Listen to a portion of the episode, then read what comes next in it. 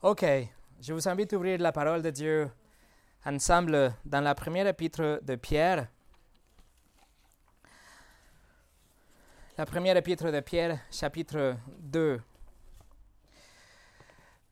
Nous ouvrons la parole de Dieu dans la première épître de Pierre, chapitre 2.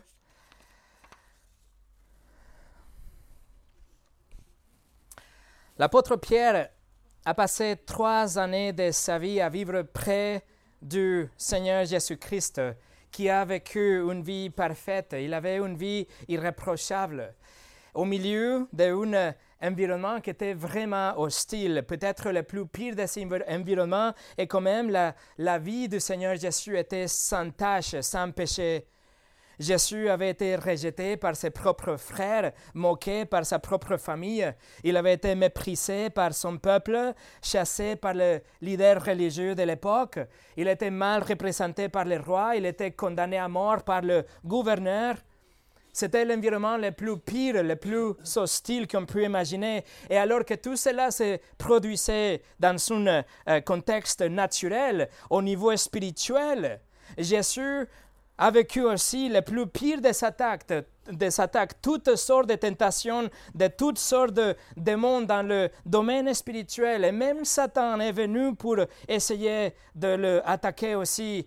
Mais à travers tout cela, Jésus a gardé une vie irréprochable. Il a vécu une vie exemplaire, une vie extraordinaire. Et l'apôtre Pierre était à ses côtés, attentif à chacun de ses mouvements. Et maintenant, 30 ans après de la mort et la résurrection de Jésus, l'apôtre Pierre écrit cet épître pour encourager l'Église à suivre l'exemple de Christ, à vivre aussi des vies exemplaires, des vies irréprochables dans quel que soit le contexte qu'on est aujourd'hui, qu'on soit aujourd'hui, ou le contexte de la persécution de l'Église de Pierre à l'époque aussi.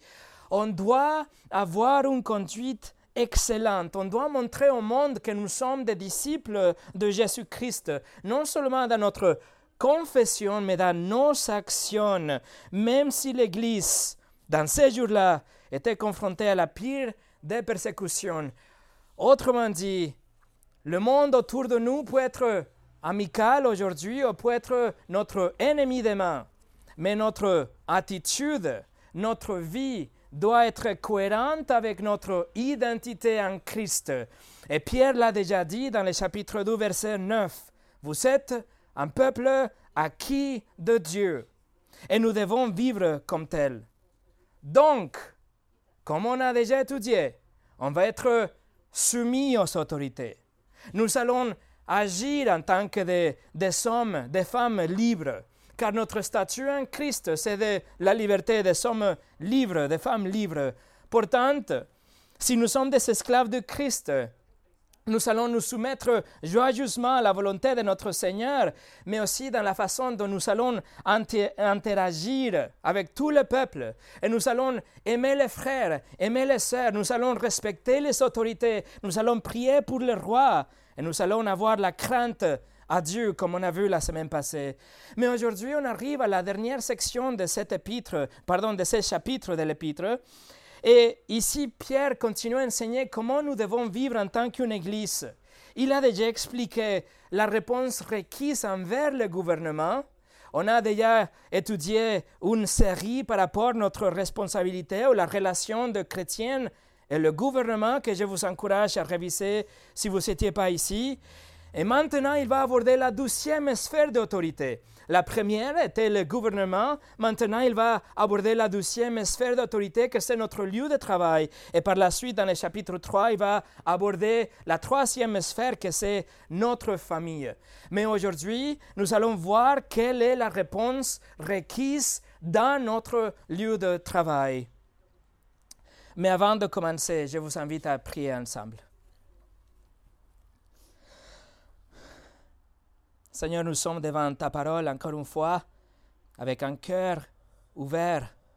Et si nous sommes ici, c'est parce que nous voulons entendre ta voix, nous allons écouter la prédication de ta parole, mais Seigneur, que ce soit ton esprit qui puisse appliquer ce qu'on va voir aujourd'hui dans notre vie pour qu'on puisse avoir des vies cohérentes selon ta volonté selon notre identité en Christ.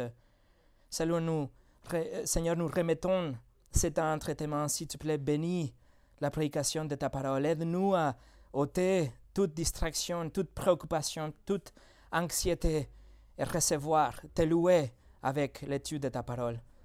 Au nom de Jésus. Amen. Et le message d'aujourd'hui s'appelle Des esclaves endurants. Des esclaves endurants. Et nous allons lire le premier épître de Pierre, chapitre 2, à partir de verset 18 jusqu'au 20. Chapitre 2, 18 au 20. Pierre écrit Serviteurs, soyez soumis en toute crainte à vos maîtres, non seulement à ceux qui sont bons et doux, mais aussi à ceux qui sont d'un caractère difficile, car c'est une grâce de supporter des afflictions par motif de conscience envers Dieu quand on souffre injustement.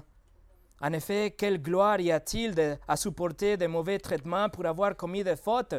Mais si vous supportez la souffrance lorsque vous faites ce qui est bien, c'est une grâce devant Dieu.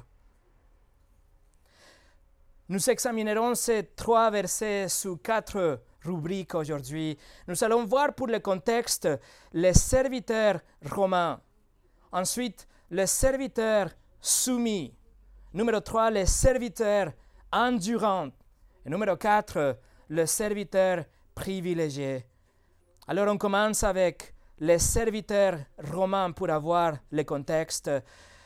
Nous devons bien comprendre le contexte de ce monde gréco-romain de l'époque de Pierre, concernant surtout l'esclavage le lieu de travail, mais surtout l'esclavage.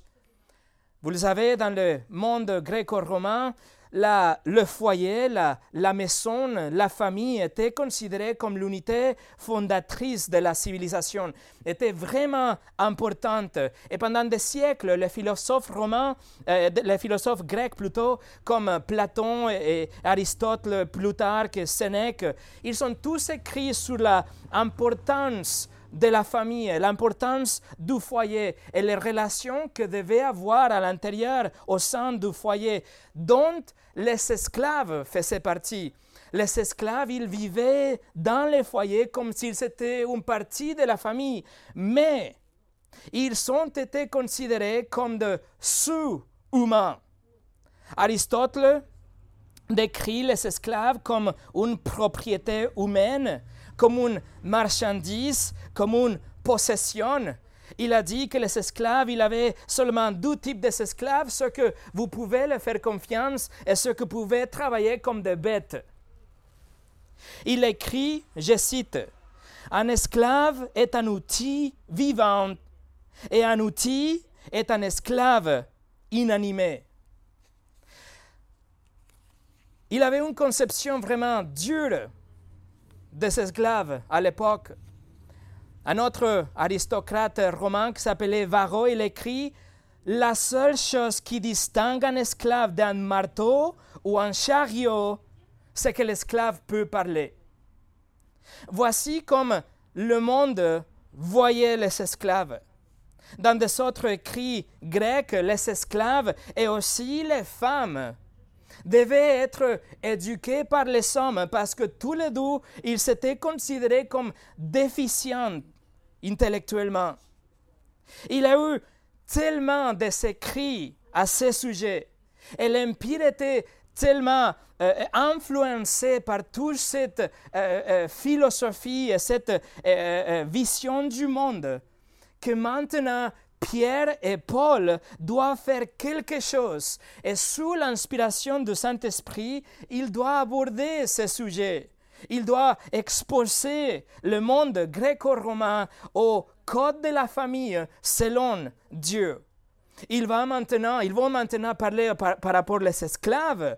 Et dans le chapitre 3, Pierre va parler par rapport, par rapport aux femmes aussi.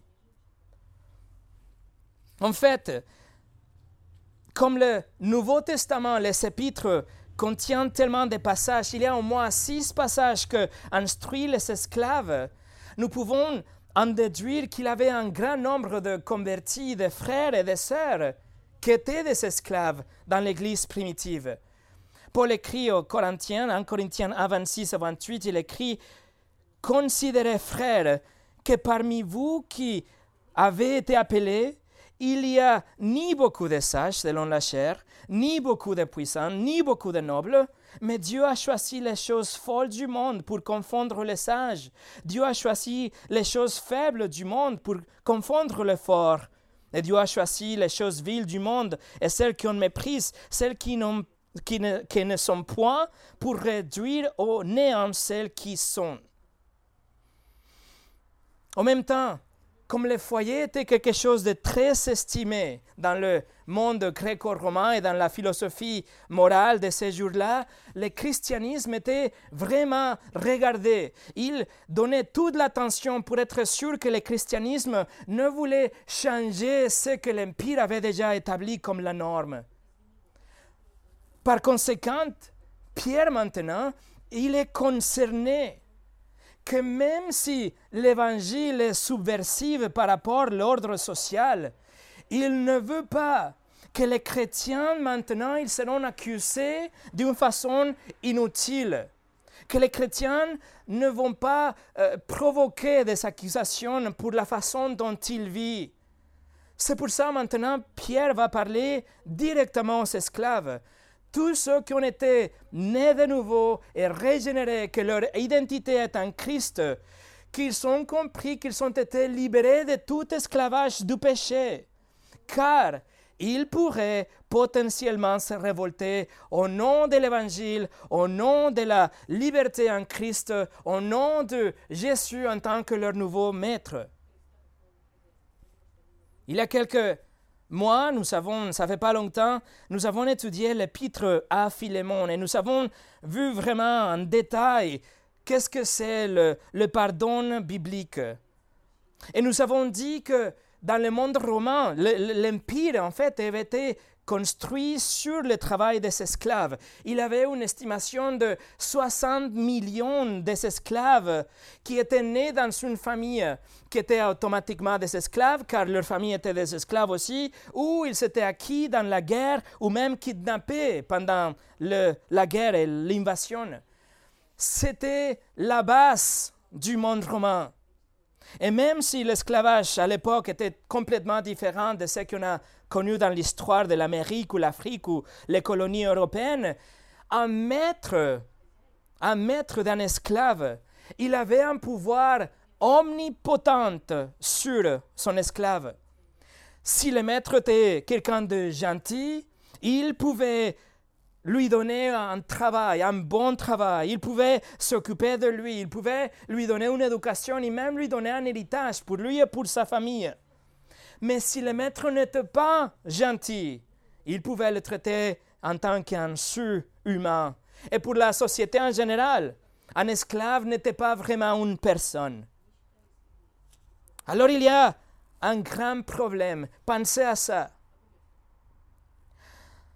l'Église persécutée est confrontée à un vrai dilemme. Parce que l'Église est en train de se étendre. Il y a l'Église qui croit parce que l'Évangile s'est éteint et, l'Évangile atteint les foyers. Et les milliers d'esclaves qu'ils s'hébergent, ils sont touchés par l'Évangile en même temps. Et à mesure qu'ils sont soumis à la Seigneurie de Christ, alors devraient-ils se révéler et abandonner leur maître? Est-ce que leur allégeance au Seigneur Jésus annule leur responsabilité envers leur maître terrestre? Ou lorsque un esclave devient un chrétien et il devient aussi un ancien de son église, de son, église, euh, l'église locale, comment traitera-t-il son maître s'il rejoint l'église lui aussi. La question de, euh, savoir de comment il doit vivre. Pierre vient d'écrire dans le verset 16, on l'a vu la semaine passée, il écrit Agissez comme des hommes libres. Il a dit Vous êtes des esclaves de Dieu, on l'a déjà étudié. C'est-à-dire, la question se pose est-ce qu'il est en train de permettre aux esclaves de quitter leur maître? Est-ce que les esclaves peuvent leur désobéir en disant qu'ils ont été acquis par un nouveau maître, le Seigneur Jésus-Christ? La réponse est bien sûr que non. Au contraire, quand vous devenez un esclave de Dieu, vous lui obéissez. Et vous savez que la volonté de Dieu est que vous vous soumettiez à votre maître terrestre.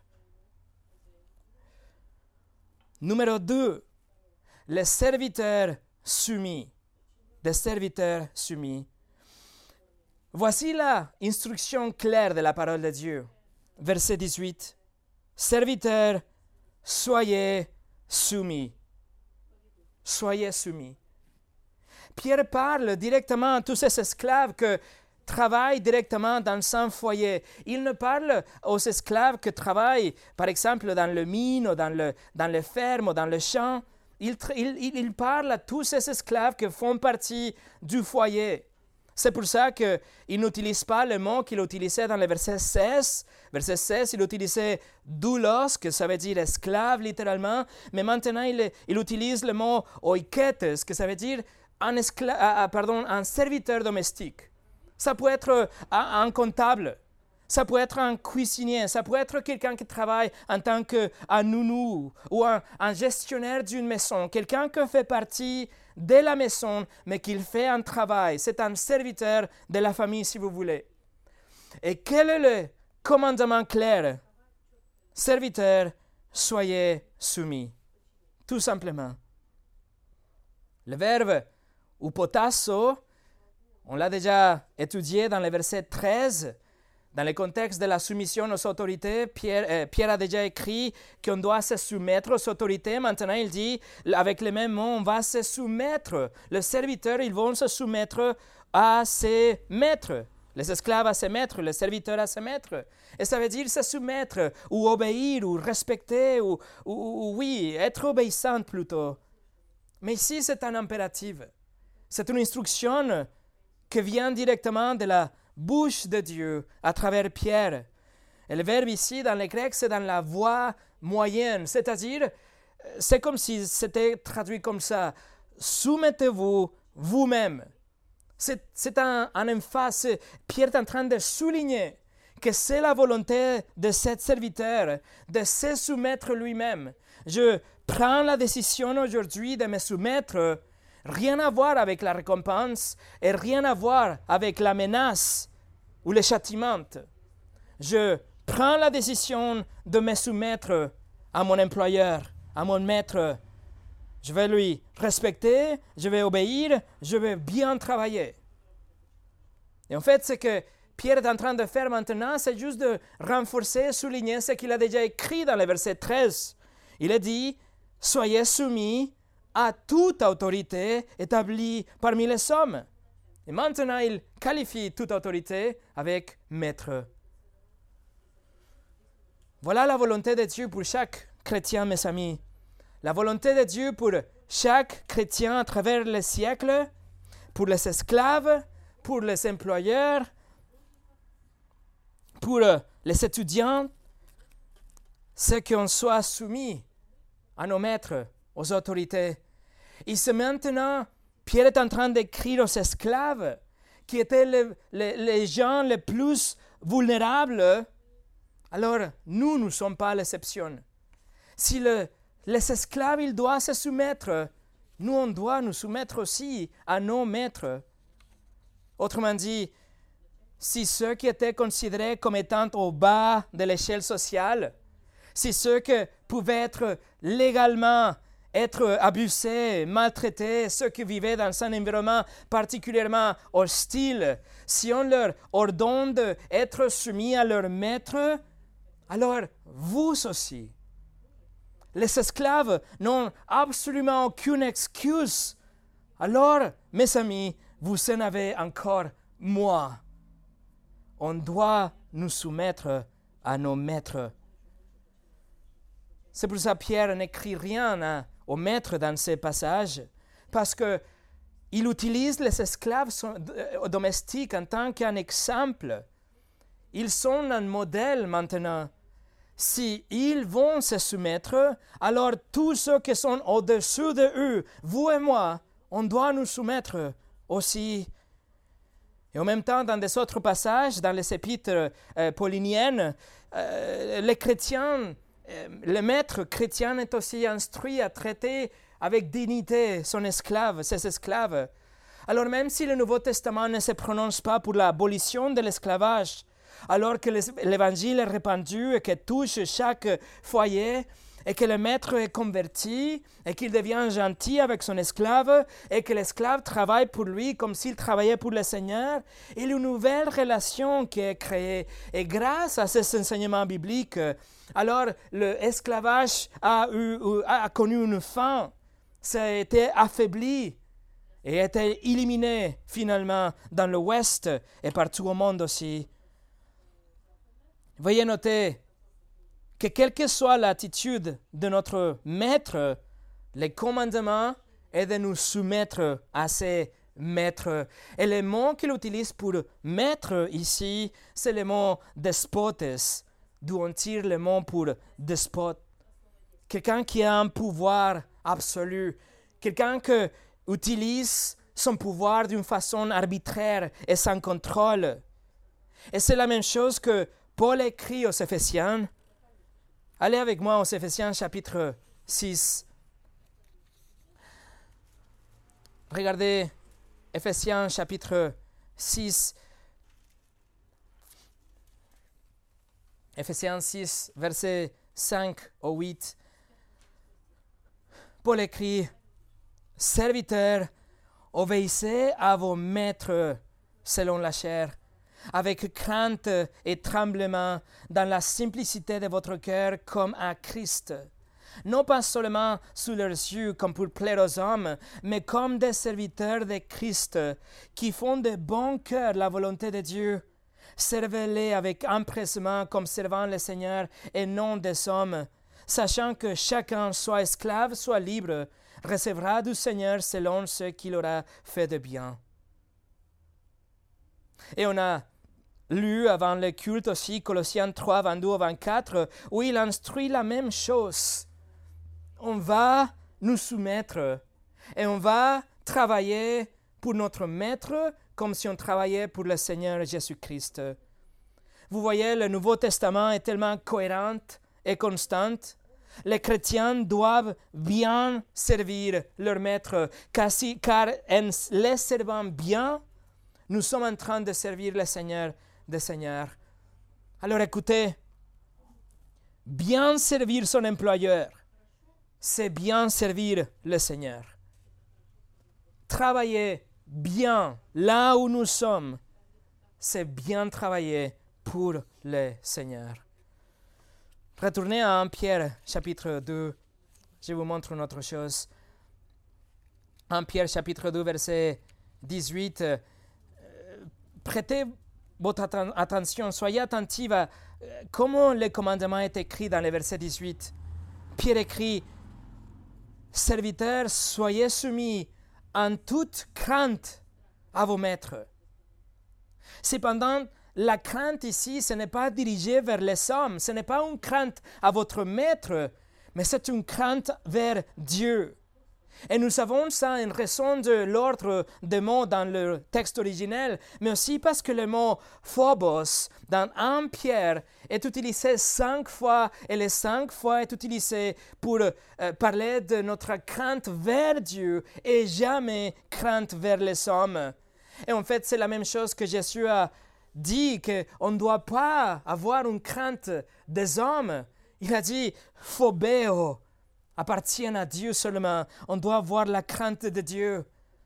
Donc, les moteurs pour notre soumission et notre bon service à notre maître terrestre n'est pas d'abord notre respect pour notre employeur ou notre maître, non, mais plutôt notre respect et notre obéissance à Dieu, qui reçoit notre service comme s'il lui était rendu à lui-même et donc le nom est honoré par notre bon travail sur la terre. Tout ce que nous faisons ici, si on le fait bien, c'est notre Père qui est loué et honoré.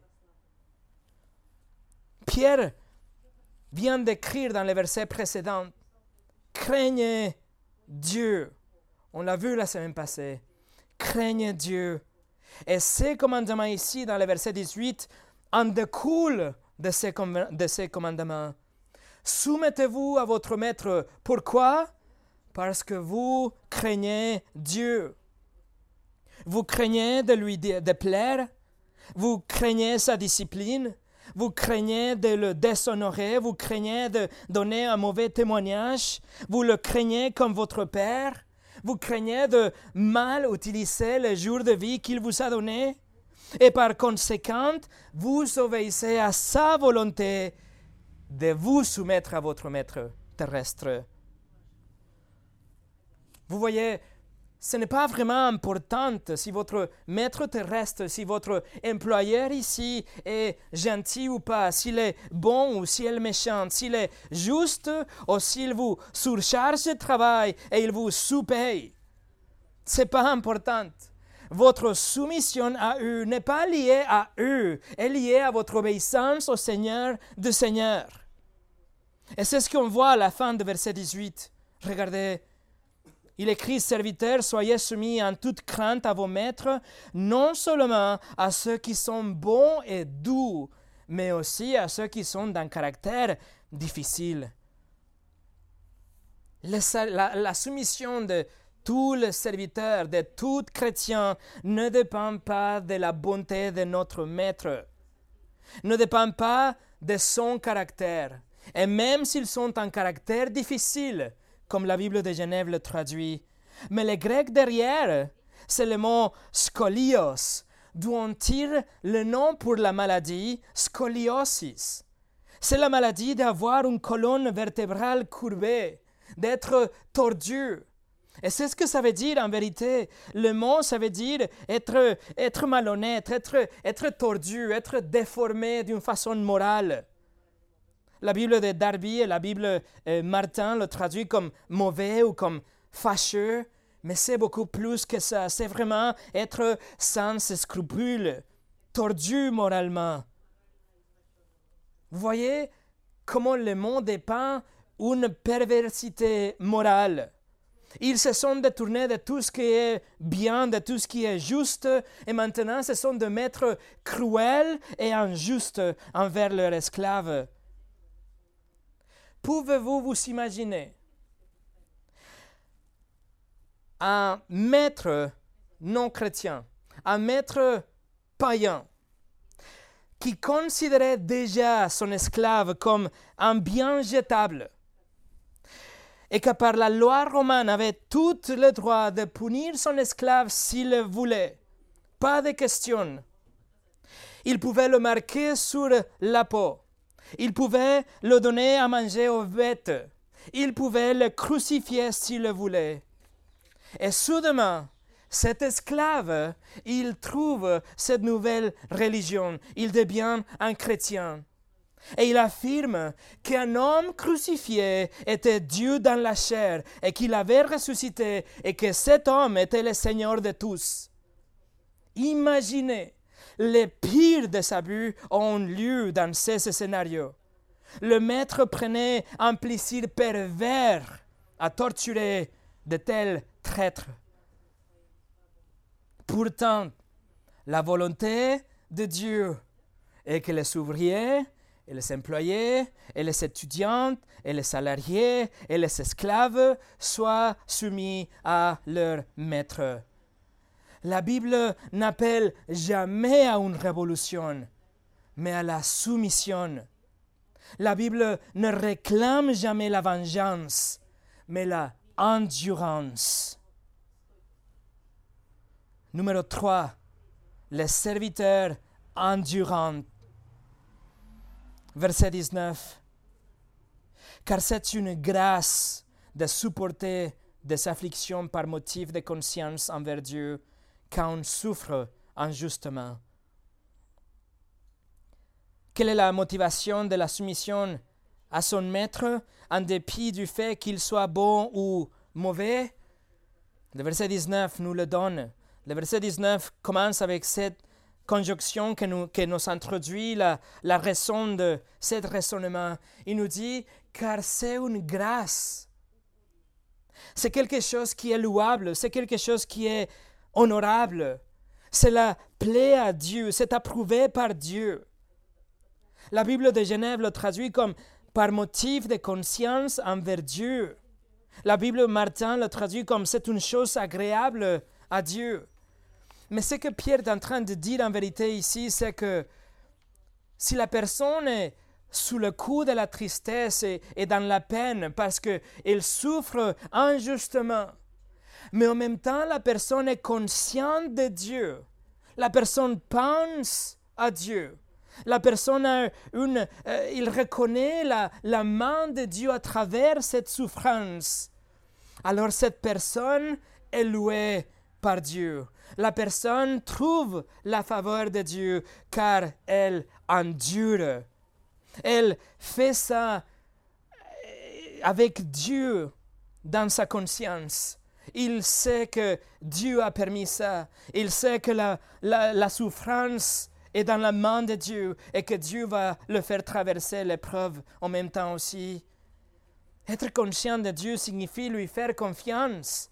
Être conscient de Dieu, euh, ça veut dire euh, lui donner votre vie faire confiance avec les résultats, même si vos droits ont été piétinés par les autres.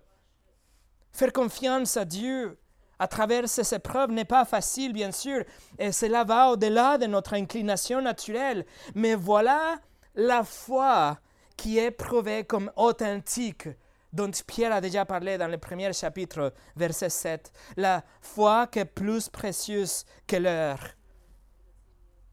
Donc, vous trouvez la grâce de Dieu, vous trouvez la faveur de Dieu et vous aurez l'approbation de Dieu et il est satisfait. Dieu n'est pas satisfait avec votre souffrance mais Dieu est satisfait dans votre caractère à travers la souffrance. C'est la confiance que Dieu finira pour réparer les torts qui permet aux chrétiens de se soumettre à un maître injuste sans aucun ressentiment, sans rébellion, sans apitoiement et sans désespoir. Je vous donne un exemple. L'esclave devient un chrétien et le maître découvre ça et le fait travailler double et lui donne la moitié de la portion de nourriture quotidienne. Le maître le menace, le maître l'agresse verbalement, se moque de lui, le méprise.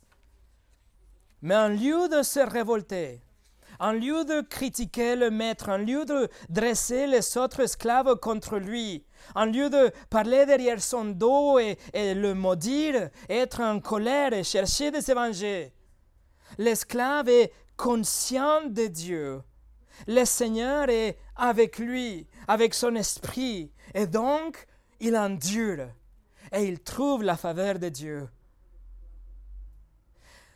Si le Seigneur est dans l'esprit, dans les pensées de cet serviteur abusé, alors sa soumission à son maître terrestre sera bien sûr limitée à toutes les choses qui sont pas de péché, qui ne sont pas une transgression de la loi de Dieu, juste comme on a vu avec notre soumission aux autorités.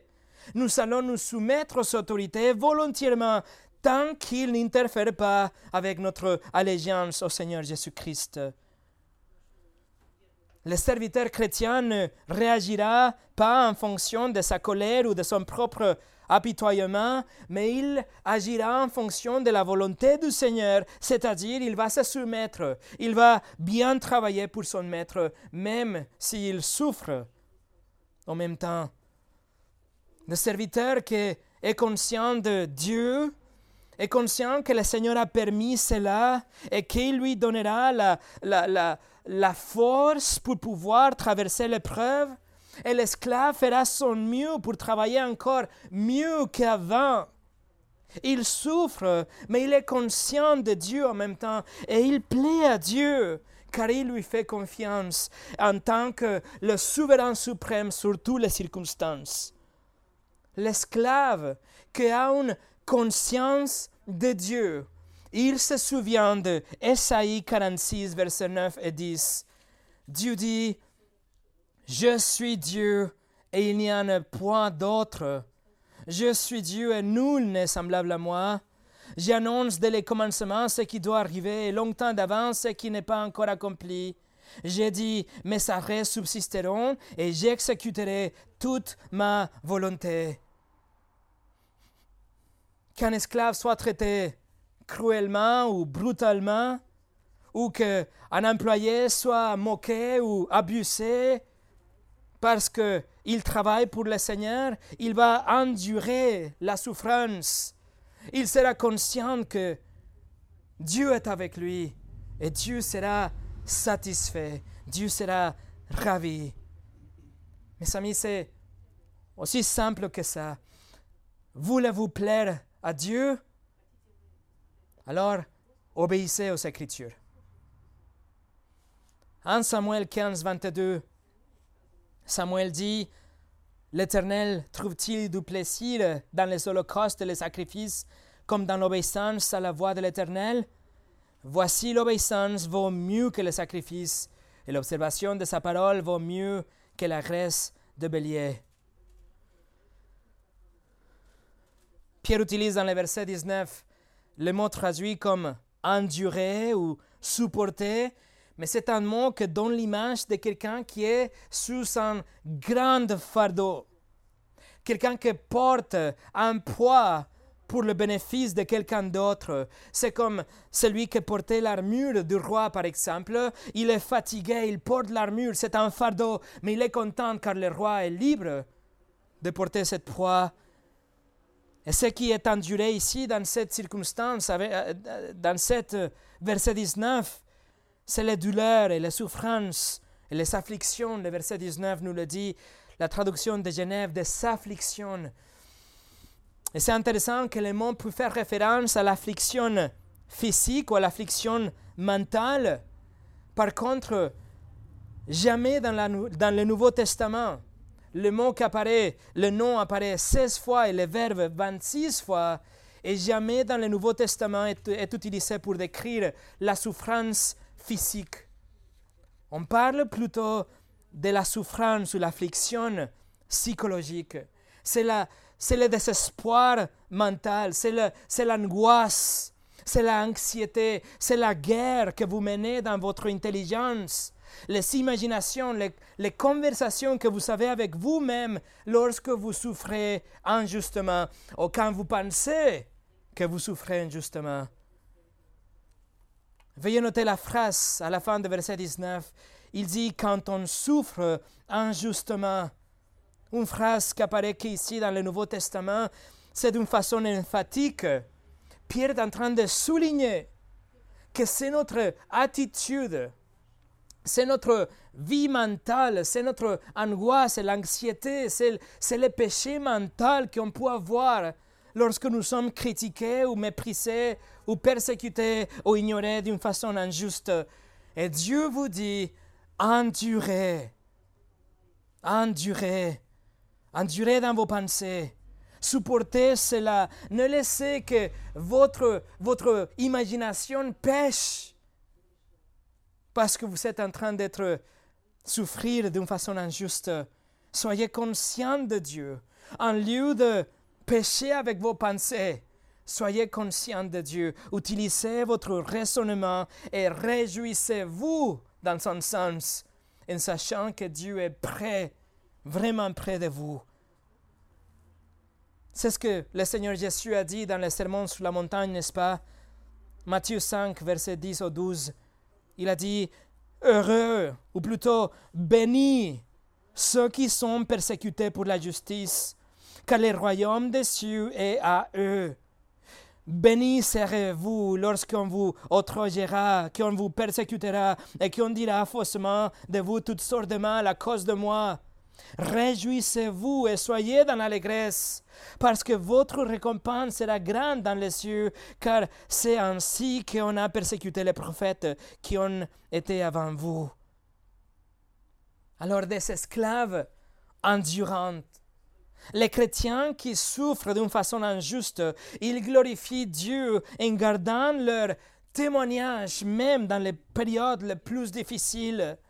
Ils font confiance à la volonté du Seigneur. Ils gardent une perspective divine, la perspective du paradis, la, récompense, l'héritage. Ils ne s'appartiennent pas à eux-mêmes et ils surmontent les vagues de la persécution et ils en font des occasions pour témoigner. Il voit la souffrance, il voit l'abus et il dit, ici je vais témoigner avec mon caractère. Il garde une conduite excellente. Il sait que le monde est en train de regarder de près. Et par conséquent, ils sont prêts à tout endurer. Tout endurer. En fait, la première épître de Pierre est appelée le livre de Job du Nouveau Testament car l'épître nous donne cet encouragement et cette direction au milieu de la persécution. Pierre appelle à une endurance semblable à celle de Job, un homme qui a souffert malgré sa droiture et il a enduré un chagrin dépassant l'imagination. Charles Spurgeon a écrit L'Esprit du Christ nous enseigne à supporter la douleur tout en souffrant injustement, à supporter encore et endurer encore. Nous devons être comme l'enclume, que les autres nous frappent s'ils le veulent, mais nous userons les marteaux si nous savons seulement rester immobiles et supporter tout ce qui nous est imposé. Voilà les serviteurs endurants.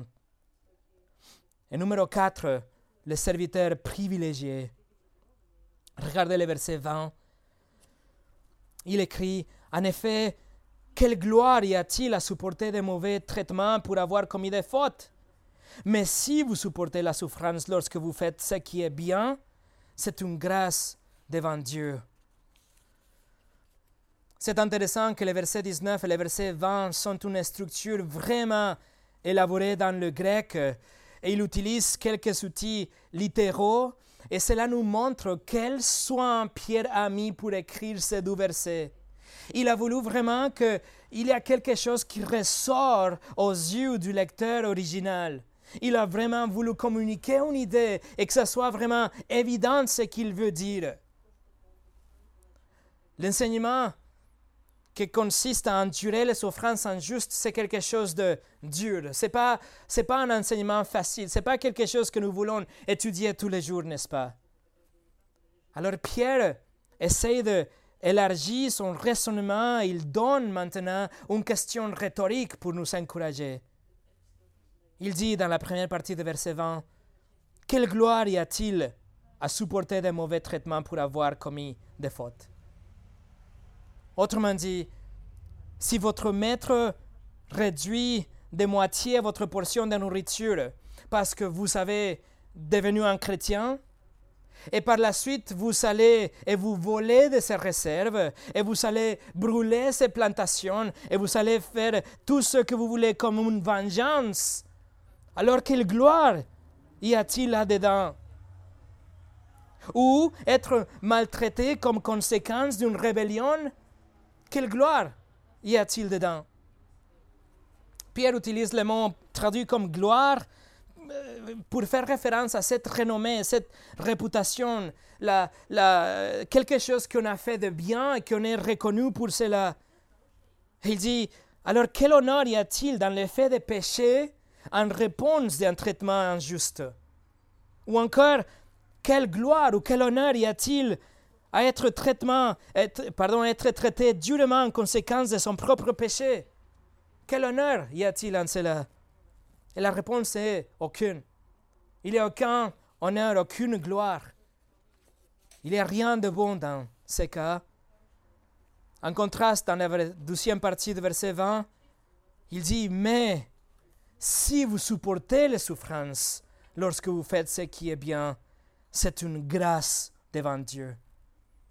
Il nous dit qu'il y a une certaine renommée, il y a, il y a une bénédiction, il y a une gloire, il y a, il y a un honneur qui vient à celui qui souffre comme une conséquence de faire ce qui est bien. Pourquoi? Car c'est la volonté de Dieu. C'est la volonté de Dieu que nous fassions le bien même si cela nous coûte. Si nous faisons face aux épreuves en tant que euh, des, des, hommes, des femmes conscients de Dieu, et nous ne voyons pas ces injustices comme des ennemis et comme, et comme des, choses qui viennent nous détruire, mais si nous les voyons en tant que des amis, en tant que des opportunités pour grandir spirituellement et en tant que des opportunités pour l'évangélisation. Alors, les non-croyants, ils vont voir comment nous tenons bon, comment nous pouvons endurer la souffrance. Et ils vont voir comment nous pouvons supporter le poids de leur rejet et le poids de leur abus jusqu'à qu'ils s'effondrent suite à notre attitude. Et une fois que leur cœur est brisé, une fois que leur cœur est souple, alors voici, voilà une opportunité pour l'Évangile. Et pour finir, ici dans la deuxième partie de verset 20, Pierre introduit le verbe pour souffrir. Et le verbe et le sujet sera tellement important par la suite dans cet épître, la souffrance.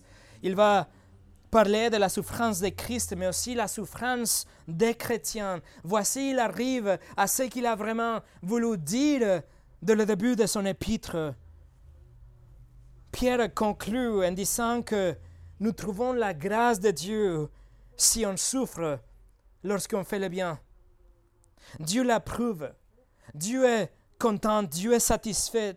Parce que si nous servons sa volonté, comme on va voir la prochaine fois aussi, nous sommes en train aussi de refléter l'exemple du Seigneur Jésus-Christ qui a souffert pour nous. Jésus-Christ ne méritait pas de souffrir. En fait, Jésus a mérité, avec sa vie parfaite, ce que aucun autre homme n'aurait pu jamais achever. Il a vécu une vie irréprochable, une vie sans péché, et il a gagné, vraiment mérité une place au paradis. Mais en lieu de garder cette perfection pour lui-même, il a donné à tous ceux qui croiront en lui et le poids de tous ses péchés, de tous les péchés de tous ceux qui croient en lui, il était posé sur lui. Il est allé avec à la croix. Et il a souffert et il est mort comme le pire des pécheurs, même s'il n'avait jamais péché. Et la colère de Dieu pour chaque péché de chaque personne qui croira jamais en lui a été déversé complètement, infiniment sur Jésus-Christ jusqu'à que la punition soit épuisée et la justice soit satisfaite. Mais trois jours plus tard, Jésus est ressuscité des morts et c'est grâce à ça que maintenant le pécheur peut être pardonné et il peut être accepté au paradis parce que Jésus a payé leur amende au juge de l'univers le moment que quelqu'un se répand, que quelqu'un se détourne de ses péchés, qu'il place sa confiance en Jésus seul, il vous pardonne de tout péché et Dieu, Dieu vous donne le cadeau de la vie éternelle. Personne ne pourrait le achever, personne ne peut jamais le mériter. Et c'est pour ça que Dieu le donne gracieusement, grâce à la vie et la mort et la résurrection de Christ. Et le moment que quelqu'un se répand de ses péchés et place sa foi et sa vie et sa confiance en Jésus-Christ, la Bible nous dit que nous sommes nés de nouveau. Et Dieu nous donne un nouveau cœur et il nous donne son Saint-Esprit. Et nous voulons vivre une vie juste et une vie droite et nous voulons honorer à Dieu et nous voulons être une bénédiction pour les autres et nous voulons nous soumettre à nos supérieurs car ça c'est la volonté de Dieu.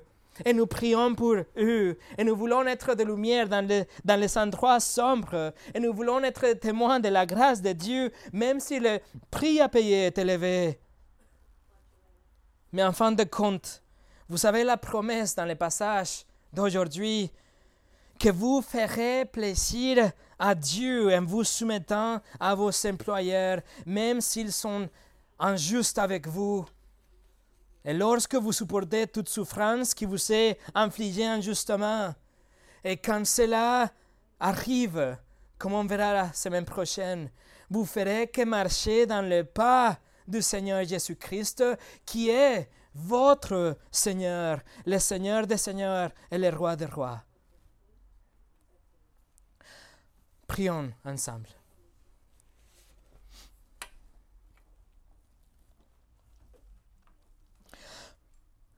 Seigneur, nous te remercions pour ta parole.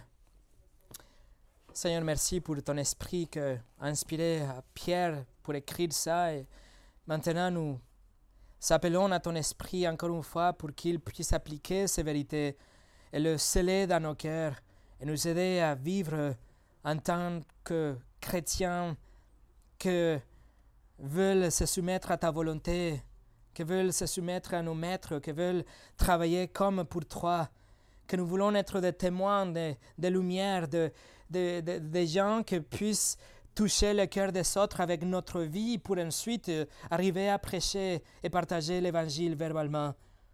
Seigneur, ne laisse pas, s'il te plaît, qu'aucune de ces vérités tombe par terre, mais garde-les dans nos cœurs et, que ça soit là pour toujours, surtout quand les moments difficiles arriveront quand nous serons au milieu de la persécution ou des épreuves, Seigneur, qu'on arrive à être des témoins de, des esclaves soumis à ta volonté.